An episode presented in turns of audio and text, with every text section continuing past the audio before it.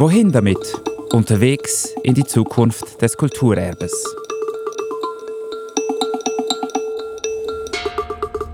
Es ist Viertel vor acht Uhr am Morgen. Es ist richtig kalt.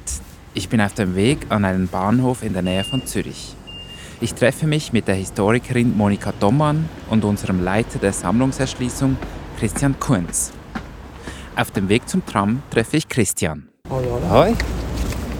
Hey. Ich nehme den schon auf, gell? Nimmst schon aus.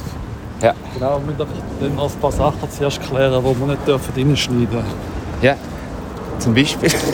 Nein, wir dürfen einfach noch mit dem Gebäude, wir dürfen einfach wirklich nicht sagen, einfach aus Diskussionsgründen, wo wir sind, wie Ja. das Gebäude aussieht. Ja. Auch, wir dürfen ein bisschen Räume reden. Kannst du ein Beispiel machen, das nichts über das Gebäude aussagt? Also wie wir eingerichtet haben, wie wir lagern, wie wir funktionieren. Aha, ja, Aber wir okay. können nicht darüber reden, über so Sachen sollten wir Das- reden. Okay. Gut. Ist gut? Wie geht's? Gut, gut. Ja. Ja? Ja. Kurz darauf treffen wir Monika Dommann. Wir warten aufs Tram. Wo es genau hingeht, darf ich nicht sagen. Der externe Partner, der uns die Depotflächen zur Verfügung stellt, verlangt Diskretion. In der letzten Folge dieses Podcasts habe ich mich gefragt, was eigentlich ein Depot ist. Ich habe angeschaut, wo wir uns mit unserem zukünftigen Depot in einer Matrix mit den Dimensionen Funktionalität, Sozialität, Spektakel und Nachhaltigkeit platzieren würden. Und ich bin der Faszination nachgegangen, die Depots bei BesucherInnen auslösen. Heute steht ein anderes Thema zu dieser Frage nach dem Depot auf dem Programm. Die Logistik. Monika Dommann hat ein vielbeachtetes Buch darüber geschrieben. Es heißt Materialfluss, eine Geschichte der Logistik an den Orten ihres Stillstands. Und mit Christian Kunz habe ich einen absoluten Spezialisten zu diesem Thema aus unserem eigenen Team dabei. Wohin gehen wir jetzt genau? Wie heißt es denn? Genau, das ist so ein bisschen das Thema. Wir treffen im Depot ein. Dort lagern wir im Moment etwa 90 Prozent unserer Sammlung. Das tun sie so lange, bis wir in Campo und in unser Sammlungshaus einziehen. Ich verkable die beiden und wir gehen los. Auf Entdeckungstour. Mal schauen, worüber die beiden so reden. Es schmeckt. Es riecht. Ja, es hat so einen Geschmack. Ich, ich kann es nicht einordnen, woher der kommt. Ein bisschen süßlich. Vielleicht ist es einfach das Putzmittel. Als wir draußen kamen, habe ich, man kann, man weiß nicht, was das für ein Gebäude ist. Ich habe ein draußen gesehen, habe ich gedacht, interessant. Ähm, und jetzt ist es eigentlich klar, was für ein Lager es ist. Ähm, weil man sieht diese ganz spezifischen Klimakisten und also wenn man schon in so Lagern gewesen ist, weiß man jetzt eigentlich schon von weitem, was ungefähr drin steckt. Genau, und das ist unser Gemäldelager. Circa ungefähr 5000 Gemälde in diesem Raum. Kleinere Gemälde sind, sind einfach gestellt in Nischen. Das ist eigentlich relativ effizient, spart Kosten, ist jetzt auch ein Lager, das haben wir noch die nächsten Jahre, bis bei uns das neue Sammlungshaus fertig ist. Dann wird das sowieso alles umziehen und dann wird das ähnlich wieder eingelagert, weil es einfach effektiv ist, aber es wird sicher Anpassungen geben. Also heißt das, alles, was hier ist, oder, oder nicht alles, wird dann ins neue Lager kommen? Alles, was hier Alles. ist. Genau. Das ist jetzt wie so ein Zwischenzustand, Das ist ein Zwischenzustand. um das zu erschließen. Genau, und das war für uns einfach die einzige Möglichkeit, weil wir so große Räume brauchen in der Region. Das hat sich eigentlich angeboten. Das Gebäude war auch dann ungefähr fertig, als wir die Räume brauchten. Also es war zum großen Teil noch leer und wir konnten auswählen, was wir wollten. Das war eigentlich ein Glücksfall für uns. Ja, und was interessant ist, dass wir sind mit dem Tram bis fast vor die Haustür gefahren. Das ist nicht immer der Fall bei so Lagern. Meistens muss man noch den, die letzte Meile, sage ich in der Sprache der Logistik, zu Fuß gehen oder dann mit dem Auto hinfahren. Also es ist, äh, Logistik ist nicht auf Menschen ausgerichtet, würde ich sagen, sondern wirklich auf Verkehrs- und Transportsysteme. Ja, und das ist auch hier der Fall. Hier wurde darauf geachtet, wo ist der Autobahnanschluss. Ich weiß, dass das bei der, bei der Planung ein Thema war. Und es war auch ein Thema, wo ist der Gubris-Tunnel, damit man nicht immer im Stau stehen muss. Das merke ich mir vor. Wie verhalten sich Lager oder die Logistik zum Menschen, zum Menschlichen oder wie eben nicht? Das wird in dieser Folge immer wieder Thema sein. Aber folgen wir weiter dem Gespräch. Ich habe Christian gefragt, welche Logik eigentlich hinter der Art und Weise, wie wir lagern, steckt. Wir haben eigentlich immer versucht, möglichst platzsparend zu lagern, einfach weil wir wussten, wir haben eine sehr große Sammlung. Wir müssen das leicht zugänglich halten, trotzdem effizient einlagern. Äh, wie viel habt ihr ab Stange gekauft? Also von den, ja, ich sage jetzt mal Regalen, Gestellen, Kisten und was ist sozusagen handgemacht? Der große Teil hier ist handgemacht. Das ist alles Massenanfertigung. Diese Holzgestelle. Holz ist ja eigentlich nicht das ideale Lagergestell für Gemälde, weil Holz Säure ausgast und Objekte schädigen kann, wenn man es langfristig nutzen würde. Hat aber auch Vorteile, man kann etwas reinschrauben, anmachen. Es hat einfach auch von der Größe, wir mussten uns dem Raum anpassen, es hat nichts gegeben auf dem Markt, das einfach so gepasst hätte. Diese Regale hier vorne, das sind Standard-Erex-Regale, die kann man einfach kaufen. Ja, die Erex-Regale wurden ja irgendwann entdeckt ich mag mich erinnern, in den 90er Jahren haben wir nicht, keine Lust mehr gehabt auf Ikea. Also wir haben den Eindruck gehabt, wir können jetzt ein bisschen uns was Teures leisten, haben dann Erex-Regale alle gehabt für unsere Bücher. Es ist total interessant, wie diese Logistik dann plötzlich in die ähm, Studierzimmer Einzug gehalten hat. Ähm, äh, eigentlich so Standardlogistik. Ich weiß nicht, ob das heute, aber ähm, das, das war mal extrem cool. Erex-Regale zu haben. Wer sich gerade nichts unter Erex-Regalen vorstellen kann, ich bin mir sicher, du hast sie schon oft in deinem Leben irgendwo angetroffen. Ich bin kurz auf die Website von Erex. Da steht das erfolgreichste modulare steckbare Regalsystem der Schweiz. Universell einsetzbar, rasch montiert und dank einem vielseitigen Zubehörprogramm beliebig ausbaubar. Erex-Regale lassen sich in Größe, Form und je nach Lagergut an ihre persönlichen Bedürfnisse anpassen. Das klingt wie das Gegenteil von Chaos ein modulares System, um alles sauber in Ordnung zu bringen. Trotzdem ist bei uns intern immer wieder von der sogenannten Chaoslagerung die Rede. Die streben wir im neuen Sammlungshaus nämlich an. Aber was ist das, eine Chaoslagerung? Es ist eigentlich eine Lagerung nach möglichst nach Effizienz, nach Größen, nach Materialien, die zusammenpassen, zusammen gelagert werden. Und eigentlich macht die Datenbank, ja. eigentlich gibt den Zugang. Man weiß genau, wo man hin muss, da ist es. Aber ich nehme an, die Gemälde werden auch in Zukunft zusammen sein, weil es Sinn macht von den Größen und den Materialien. Ich glaube, wir werden auch im Campo eine Gemäldezone haben. Ich meine, das ist eine interessante Frage, Anna, die du gestellt hast. Ist jetzt sozusagen Kunstlogistik funktioniert die genau gleich wie, wie Logistik für andere Dinge. Ich nenne es jetzt mal Dinge. Oder gibt es da Unterschiede? Und ich habe festgestellt, es gibt schon Unterschiede. Zum Beispiel bei hochpreisigen ähm, Kunstwerken, ähm, die, die Leihgaben machen zwischen dem Museum, dass es immer diese Begleitung braucht. Also das Kunstwerk darf nicht allein reisen. Und das Interessante ist, eine Logistikfirma kann das auch nicht übernehmen, sondern es muss irgendjemand vom Museum abgeordnet werden, um dieses Kunstwerk zu begleiten. Also da hat es da hat's irgendwie also sehr viel, ähm, was mit Vertrauen zu tun hat, ähm, wem gehört das, wem gibt man Vertrauen. Das, man könnte eigentlich sagen, das kann man einfach an eine Logistikfirma, die können das vielleicht noch besser begleiten. Also begleitet, lasst ihr auch begleiten, habt ihr das auch? Ja, vor allem auch bei hohen Werten. Aber es zahlt sich schon aus, weil Logistikfirmen, die können das sehr gut, aber es geht häufig um kleine Details, wo Schäden entstehen können. Und das ist extrem schnell passiert. Und da will man auch niemandem einen Vorwurf machen, aber es ist gut, wenn jemand dabei ist und sagt, halt, über diese Schwelle müssen wir jetzt anders gehen, weil Logistikfirmen haben auch einen Auftrag, die wollen das in ein zeitgerecht möglichst kurzer Zeit abschließen und manchmal hat auch jemand einfach einen schlechten Tag. Das kann passieren, es sind auch immer Menschen und da lohnt es sich, wenn es vor allem um hohe Werte geht, mhm. aus unserer Sicht doch dabei zu sein. Ist aber nicht nur ein Kontrollorgan. Es macht auch Sinn durchaus mit den Häusern, wo das angeliefert dass da ein Kontakt entsteht. Das ist nicht nur wegen der Logistik, sondern ist auch eine Wertschätzung, wenn jemand Es ist so ist. interessant, das sind eben so die Grenzen auch dieser kompletten sozusagen Rationalisierung und Automatisierung. Also das ist genau so ein Moment, wo, mit, also ich finde bei dieser Begleitung von hochwertiger Kunst Und das kann ja bis nach Japan gehen, oder? Dass jemand ja. nach, ein, ein, Kunstwerk nach Japan begleitet. Und das wird auch immer schwieriger, weil früher konnte man beim Boarding des Kunstwerks in dem Frachtraum dabei sein, weil dort passiert relativ schnell relativ viel. Heute ist es extrem schwierig.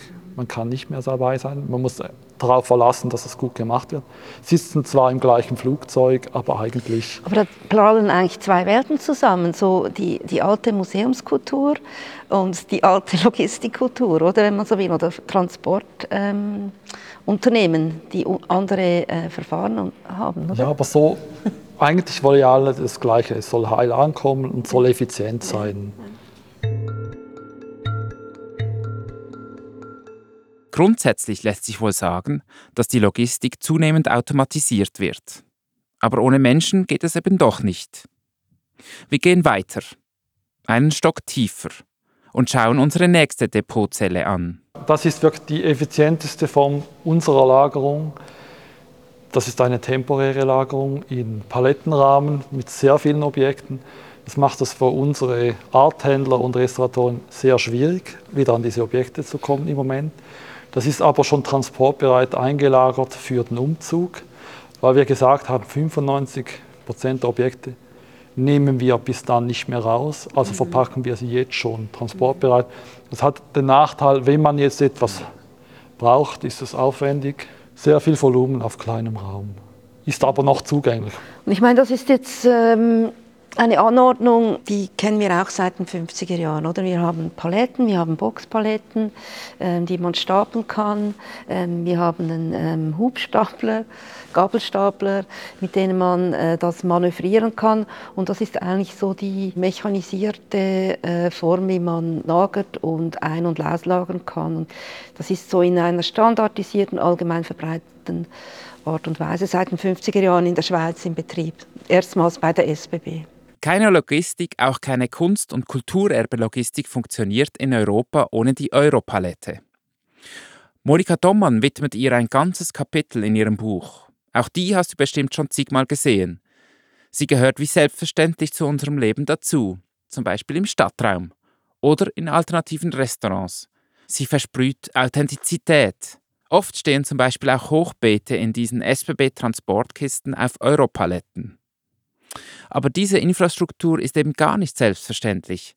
Der Zweite Weltkrieg war ein starker Treiber des Palletizing, des Beladens von Paletten. Ich zitiere aus Monika Dommanns Buch. Während des Zweiten Weltkriegs wurden regelrechte Materialflusslaboratorien für die Lagerung, die Verladung und den Transport des Nachschubs geschaffen. Wenn Monika Dommann hier von Logistiklabors spricht, versteht sie ein Labor auch als, ich zitiere wieder, ein Mittel, mit dem die Umwelt bearbeitbar gemacht und dann anschließend wieder zurückübersetzt werden kann. Die Materialflusslabors des amerikanischen Militärs waren eine Voraussetzung für die Palettierung außerhalb des Militärs. Den Begriff der Palettierung versteht sie nicht nur, und ich zitiere wieder, sachtechnisch, im Sinne einer ununterbrochenen Verschmelzung von Ladefläche und Ladeeinheit und ihrer überbetrieblichen Vereinheitlichung, sondern sie versteht ihn auch sozial- und kulturhistorisch. Damit meint sie die soziale Herstellung einer spezifischen materiellen Kultur und damit die Entstehung neuer Räume und die Etablierung von neuen Denk- und Organisationsweisen. Zitat Ende. Also, der Mensch erfindet unter Druck neue Lösungen, zum Beispiel wenn etwas Bestimmtes koordiniert werden muss. Diese Lösungen wiederum wirken darauf zurück, wie der Mensch denkt und sich organisiert. In diesen Prozessen entsteht oft eine Eigendynamik, die Unvorhersehbares zutage treten lässt. Zurück zur Europalette. 1948 setzt die International Organization for Standardization eine Kommission ein, um sich mit der Palettierung zu beschäftigen. Auch die SBB beginnen mit der Arbeit an einer standardisierten Palette. Dabei war es der SBB immer wichtig, die Produktivitätssteigerung zu betonen und eben nicht die Arbeitsvernichtung. Dass also Menschen immer weniger zu tun hätten bei zunehmender Automatisierung. 1961 wird der europäische Palettenpool ins Leben gerufen. Auch die Schweiz ist beteiligt. Nach harten Verhandlungen können sich die verschiedenen Player entscheiden auf die Abmessung 80 auf 120 cm. Das ist seitdem der Standard. Die SBB arbeiteten bereits mit dieser Abmessung und mussten nur die Nagelung anpassen. Statt 138 Nägel sollten neu nur 78 Nägel verwendet werden. Und siehst du eigentlich einen typologischen Unterschied? Und wenn ja, worin besteht er? Die, die Warenlager, das sind Orte, wo Waren ein- und ausgehen. Möglichst eigentlich nicht zu lange lagern. Das ist das Ideal, aber ich meine auch, Warenlager können zum Teil sehr immobil sein, oder? Deshalb gibt es überhaupt Lager, weil es wird zwischengelagert oder es wird gelagert. Aber es ist schon das Ideal ist, dass eigentlich die Logistik vorantreibt, weil das natürlich sozusagen Raum äh, kostet Geld oder? und kostet ähm, Wartung und ähm, Unterhalt, äh, gibt es Unterhaltskosten, dass man natürlich versucht, diese Kosten einfach zu reduzieren. Aber es ist natürlich letztlich ein Ideal, weil es gibt immer mehr Lager für alles Mögliche auf dieser Welt. Das ist natürlich nicht deine Rolle als Historikerin. Ich frage dich trotzdem, wenn du jetzt das so siehst, immer mehr Lager, auch ähm, die Lagerung von Kulturerbe, meistens dauerhaft. Christian hat gesagt, wahrscheinlich werden 95 Prozent dieser Objekte in den nächsten Jahren nicht ausgeliehen. Was denkst du darüber? Ja, Was also macht das mit dir? Ja, ich, ich finde ja kulturelles Gedächtnis sehr wichtig. Aber ich, wenn ich so in Affoltern stehe, also im ähm, Sammlungszentrum des Landesmuseums oder auch jetzt hier, dann frage ich mich schon, wohin das führt. Also was das, oder beziehungsweise, bin da eigentlich relativ emotionslos, was das eigentlich über uns aussagt, dass wir so exzessiv mit der mit der äh, Vergangenheit beschäftigen, irgendwie Angst haben, was zu verlieren. Ähm, also da komme ich schon ein bisschen ins Grübeln. Also das finde ich eigentlich interessant. Der Aufwand, der betrieben wird, auch die Kosten, die, die, die äh, eine Kultur auf sich nimmt, um eine vergangene Kultur irgendwie dann dauerhaft zu konservieren, das ist schon ein bisschen irre. Und hast du mehr Antworten als jetzt eben, wir haben anscheinend irgendwie Angst, etwas zu verlieren. Was? Ja gut, es ist natürlich auch, wie soll ich sagen, das Gedächtnis, woher kommen wir? Ähm, warum sind wir so, wie wir jetzt sind? Ähm, ich glaube, das ist für Menschen immer wieder total wichtig. Viele Leute, die anfangen, Geschichte studieren, am Anfang des Studiums sind sie auch immer wieder sehr auch mit den Großeltern beschäftigt, fragen Großeltern um ihre Geschichten. Also ich glaube auch, das Grundinteresse an, an Geschichte Vielleicht sogar auch bei mir. Irgendwann ist das natürlich dann professionalisiert, äh, nimmt das eine eigene Dynamik an. Ist schon ähm, die Auseinandersetzung auch mit der eigenen Vergangenheit. Ja, aber ich habe da keine, wie soll ich sagen, ich finde nicht, man sollte jetzt mehr wegschmeißen oder anscheinend ähm, hat das auch einen Reiz, oder? Mich zieht ja immer zu den großen Fragen. Wenn du regelmäßig in diesen Podcast hineinhörst, hast du das bestimmt schon mitbekommen. Also frage ich Monika Dommann, ob es auch einfach zum Menschsein gehört. Das Einordnen, Klassifizieren, in Ordnung bringen, das Ungestüme einzuhegen, unter Kontrolle zu bringen. Ja, ich meine, das ist Logistik. Da muss man gar nicht irgendwie philosophisch werden. Das macht jeder Logistiker. Oder er muss sie, er muss sie klassifizieren, ordnen, in die bestehende Ordnung einbringen. Äh, also das ist, das ist eigentlich... Ist es auch ein anthropologisches Grundbedürfnis? Ich, also ich, äh, da habe ich habe ich in meiner Forschung einiges äh, dazu gesagt, dass im Prinzip mit der Massenproduktion das natürlich zu einer Überlebensfrage wird. Weil es wird immer mehr produziert das muss äh, transportiert werden, verteilt werden, wieder entsorgt werden. Das heißt, wenn immer mehr Dinge, ähm, was ist also Industrialisierung, Fabriken, ich weiß nicht, wie viele Objekte im Moment ein Mensch in der Schweiz besitzt. Viele. Doppelt so. Ich weiß nicht, wie viel mehr als noch vor 50 Jahren oder vor 100 Jahren. Das heißt, ähm, das schafft extreme Koordinations- und Synchronisationsaufgaben.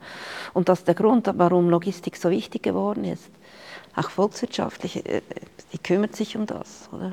Ich meine, das, was wir hier auch sehen, ist eigentlich ein Ergebnis der Massenfabrikation, auch der Industrialisierung, obwohl es hier viele Einzelstücke wahrscheinlich hat. Das wäre auch noch interessant. Wie viel davon ist eigentlich ein Einzelstück, wie viel ist eigentlich doch auch massenfabriziert. Das, das wäre super interessant zu wissen. Ich glaube, da kann man so einen Schnitt von halb-halb machen, würde ich sagen. Es ist noch schwierig zu sagen, aber es gibt na klar die Massenprodukte, vor allem aus Ende 19. Jahrhundert, Anfangs 20. Ja. Jahrhundert. Mhm. Aber auch was vorher war, war häufig vielleicht nicht ein Massenprodukt, vielleicht auch schon seriell hergestellt, aber in kleinen Serien. Oder wir haben auch viele Produkte, die wirklich Einzelexemplare sind. Ja. ja. Weil wenn es Richtung Kunst geht, sind es häufig Einzelexemplare. Gut, bei Bronzen gibt es auch diverse Abgüsse, ja. sehr wahrscheinlich. Ja. Dann macht Monika Dommern eine Beobachtung. Sie sieht auf einer der Kisten einen QR-Code, der uns hilft, der Kiste einen Ort im Lager zuzuweisen und dann wiederzufinden. Aber sie sieht auch ein Bild eines Zelts auf der Kiste. Aber das ist schon so, dass hier diese Kleber, was drin ist. Also jetzt zum Beispiel hier in dieser Kiste, dieses Zelt, ist da was drin, was mit Zelt zu tun hat, oder nicht? Da ist ein Zirkusmodell drin. Aber eben, ihr macht schon, also es gibt diese Bilder, das habe ich eben noch nicht verstanden. Das ist ganz selten. Das machen wir, um ah. Dinge zusammenzuhalten, die wir, da sind wir gleich, da hat es ein Projekt gegeben. Wir wollten markieren, was gehört alles zu, die, zu diesem Projekt dazu. Eigentlich sieht man schon, die QR-Codes sind drauf, das könnte man in der Datenbank nachschauen. Ja. Will man aber in der täglichen aber Arbeit also vielleicht die Leute wiedererkennen, für visuell, die Menschen, für, für die, Menschen. Menschen. Genau, aber das ist eben interessant, weil eigentlich das, das, spricht eben wieder dafür, dass es hier Menschen im Einsatz sind, weil diese Bilder braucht es nur wieder logistisch. Weil eigentlich würden QR, also logistisch würde das, aber sobald der Mensch ins Spiel kommt, gibt es diese Bilder, oder? Auch bei der, also bei der, bei der Kunst, oder? Bei den Transporten. Auch bei uns bei Lehrstellen im Lager hat das häufig einen Zettel, einen farbigen, ja. damit man weiß, wo man es zurückstellen muss. Ja. Könnte man über die Datenbank auch raus, geht einfach schneller, weil der Mensch visuell funktioniert. Mhm. Ich habe in meiner letzten Podcast-Folge so davon erzählt, ich gehe mit dieser Gruppe durch unser Depot über diese Faszination, die das auslöst bei Menschen. Das ist so die warme Seite des Depots. Mhm. Und nächste Folge würde ich die kalte, die vermeintlich kalte Seite der Logistik mit Monika Daumann anschauen und du widersprichst natürlich gerade. Ja, das ist etwas, was man denkt, das ist, ähm, das ist alles ähm, maschin maschinell, standardisiert ähm, auf, auf Maschine-Maschine-Interaktion ausgerichtet und das ist eben das Faszinierende, wie, wie, viel Kultur, wie viel, wie viel Kulturtechnik eigentlich da drin steckt. Oder wenn du sagst, Menschen schauen, also brauchen, also visuell, oder? Sie scannen keine Barcodes. Und natürlich das fasziniert mich. Mhm. Und du bist Historikerin, du bist mhm. Professorin an der in der Uni Zürich, du bist mhm. keine äh, Leiterin einer Kulturstiftung. Aber was würde das für dich bedeuten als Leiterin einer Kulturstiftung, die sich ein Depot baut? Wie kann man dann dem, soll man dem mehr Rechnung tragen? Kann man dem mehr Rechnung tragen? Und wenn ja, wie? Ich finde interessant, wenn die unsichtbare Arbeit auch sichtbar gemacht wird. Also es ist ja ähm, eben es steckt extrem viel Arbeit in dieser Sammlung und ähm, all diese Berufe, aber auch Tätigkeiten, Handgriffe, auch Skills, wenn die sichtbar gemacht sind, das, das würde ich sicher total tun, das ist interessant. Ja. Das haben wir vor. Habt ihr vor? Ja. Seid ihr zufrieden, wenn ich das jetzt sage? also es ist natürlich, ähm, ja, zufrieden schon, weil es ist natürlich intern überhaupt nicht Konsens. Okay. Ganz schwierig, weil man will ja nicht einen Schaubetrieb machen, man will nicht einen Zirkus vorführen, sondern man will eigentlich die Arbeit zeigen, wie sie ist. Und man will die Leute auch nicht permanent ausstellen, nur damit sie ausgestellt sind. Und wie finden wir da einen guten Weg, dass das für alle Seiten angenehm ist, dass es einfach funktioniert Aber und dass es nicht eine Show ich zeigt. Ich gehe immer mit meinen StudentInnen ins, ins Sammlungszentrum. Das ist ein, ein, Seminar, wo es um Fotografie geht, weil diese, Presse, also diese Pressefotografie-Sammlung zufällig da ist. Und jetzt machen wir inzwischen auch das... Ähm, dass wir auch in ein paar Ateliers gehen können. Und für die Studentinnen ist das ein, also sie sagen zum Teil, das war sowas von überwältigend diese, mit diesen Konservatorinnen zu sprechen, ähm, mit ihr über ihre Arbeit zu reden. Also, die, also ich glaube, ähm, das ist etwas, was Besucherinnen mit einem historischen Interesse, und das müssen eben nicht nur Historiker sein, einfach total interessiert. Ja. Also ich muss noch vielleicht sagen, das erste Depot, das ich überhaupt je gesehen habe in einem Museum, äh, das ist jetzt auch ein bisschen ein Trend, Depotausstellung, oder? Ähm, war in Wien im Jüdischen Museum. Ähm, da hat ähm, ein Sammler hat antisemitische Objekte gesammelt, um sie aus dem Verkehr zu ziehen. Was ich auch total interessant finde. Also die Idee, also es hat auch wieder viel mit, mit Lagen und Zirkulation zu tun. Man muss die aus dem Verkehr ziehen damit sie nicht zirkulieren und damit diese antisemitischen Stereotypen nicht sich ständig äh, auch noch auf dieser Objektbasis weiter verbreiten. Und er hat, äh, hat das gesammelt und das Jüdische Museum hat das so in einer Depotausstellung sichtbar gemacht. Das finde ich spannend, dieses Einfrieren oder Unterbinden des Materialflusses als Funktion des Depots. Und dass das wiederum mit dem Zeigen der Objekte in einem spezifischen Kontext zu tun hat. Was Monika Dommann weiter beschreibt, das Aufeinandertreffen von Interessierten mit unseren MitarbeiterInnen, das soll bei uns unbedingt möglich sein, dass man in ein gemeinsames Gespräch kommt über die Arbeit am und mit dem Kulturerbe. Immer mehr nähern wir uns intern dem Konsens, dass es im Sammlungshaus und im Campo nicht darum gehen soll, einfach die Sammlung auf eine neue Art und Weise zu zeigen, sondern vor allem die Arbeit mit der Sammlung sichtbar zu machen die Betriebsabläufe. Die Wirkung vor Ort soll sich aus dem Betrieb mit der Sammlung entfalten, nicht aus banalen, dekorativen Gesten mit ruhenden Objekten. Monika Dommann sagt in ihrem Buch auch, dass diese gesamte logistische Infrastruktur, die die Schweiz am Laufen hält, sichtbarer werden müsste. Also die Gebäude, die Depots an sich, das hat auch eine politische Dimension. Was sichtbar wird, lässt sich einfacher öffentlich verhandeln. Was die Sichtbarkeit des Depots als Teil von Campo angeht, dafür haben wir schon eine Idee, respektive das Architekturteam, das das siegreiche Projekt entworfen hat. Dazu in einer späteren Folge mehr. Zum Schluss unseres Rundgangs durch unser externes Depot bei Zürich hat mich interessiert, ob dieser Rundgang auch für Monika Dommann spannend war. Sie hat ja schon so viele Depots angeschaut. Und ich frage mich, ob sie in unserem Depot auch was Neues gelernt hat. Also ich bin happy, weil es ist für mich, wenn ich so in ein Lager gehen kann Danke mit vielmals. Experten, ist das natürlich super toll, weil jetzt habe ich, oh, also ich kann mir das jetzt ungefähr vorstellen. Ich konnte mir nicht viel und mich interessiert natürlich eben, also dieses sogenannte Kalte, da ist bei mir viel Leidenschaft drin. Also das ist das, was mich interessiert. Und das letztlich unsere Welt ähm, maßgeblich prägt. Ich finde das ein schönes Schlusswort für diese Folge dem sogenannten Kalten mit Leidenschaft begegnen. Wie der Mensch und die Kultur auch in der Logistik stecken. Das ist mir beim Besuch mit Monika Dommann und Christian Kunz sehr deutlich geworden. Es gibt immer etwas zu lernen. Ich bin gespannt, was ich als nächstes dazu lerne. Schönen Tag noch. Tschüss.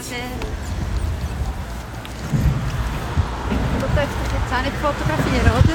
Ich glaube da nicht, oder? Also ich meine, da kann ja, niemand... auf der Straße. In der Schöpfung.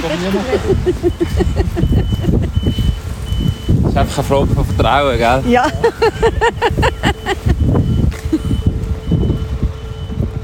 Hast du Feedback oder Fragen? Schreib mir auf sammelstelle.skkg.ch oder schicke mir eine Sprachnachricht an 077 456 0741. Bis bald! Falls du den Podcast auf deiner Plattform des Vertrauens noch nicht abonniert hast, dann mach das. So verpasst du auch bestimmt nicht, wenn es weitergeht.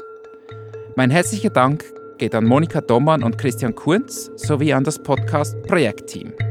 Und ein großes Dankeschön auch dem SKKG-Team, der Podcast-Schmiede sowie Nika Fair für den Sound. Und, last but not least, danke Bruno.